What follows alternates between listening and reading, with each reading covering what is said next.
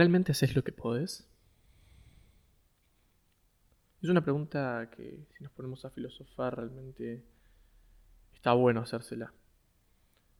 Eh, muchas veces creemos que hacemos lo que podemos, que llegamos a nuestro límite.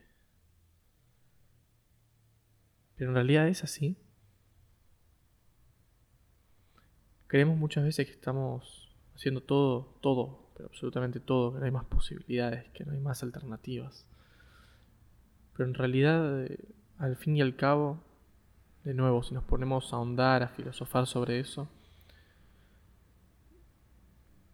esos límites, esas, esas barreras, nos las ponemos nosotros de nuestra mente, diciéndonos que no podemos hacer más.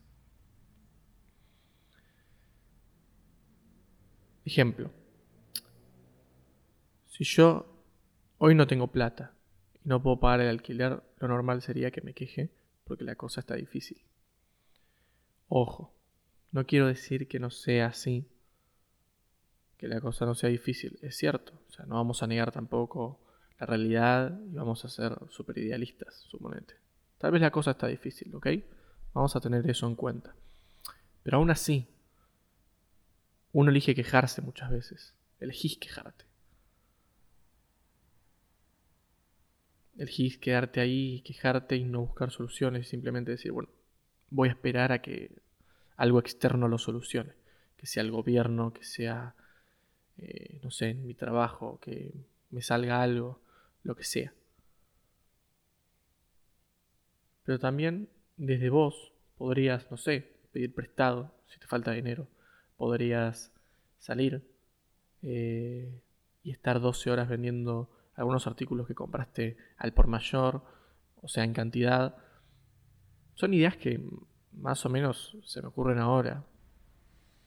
Pero lo que voy es que muchas veces no pensamos en esas posibilidades porque nos demanda más energía y obviamente, naturalmente, nosotros los seres humanos buscamos siempre gastar la menor cantidad de energía. Y es algo del cerebro. Pero no quita el hecho que la posibilidad esté.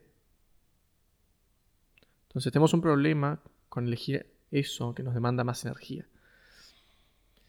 Y si no te habías dado cuenta de eso hasta ahora, genial.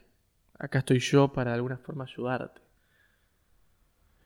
Recordá que sos lo mínimo que toleras. Y si hoy toleras el lugar en el que estás, entonces es muy probable que te quedes ahí.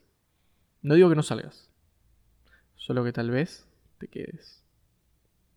Hay muchas posibilidades, pero nos quedamos en lo finito, en lo que nos demanda menos energía. No queremos sacrificar ni un poco de nuestro confort de mierda. Y hasta que no entendamos eso, no vamos a parar de vivir en la víctima permanente.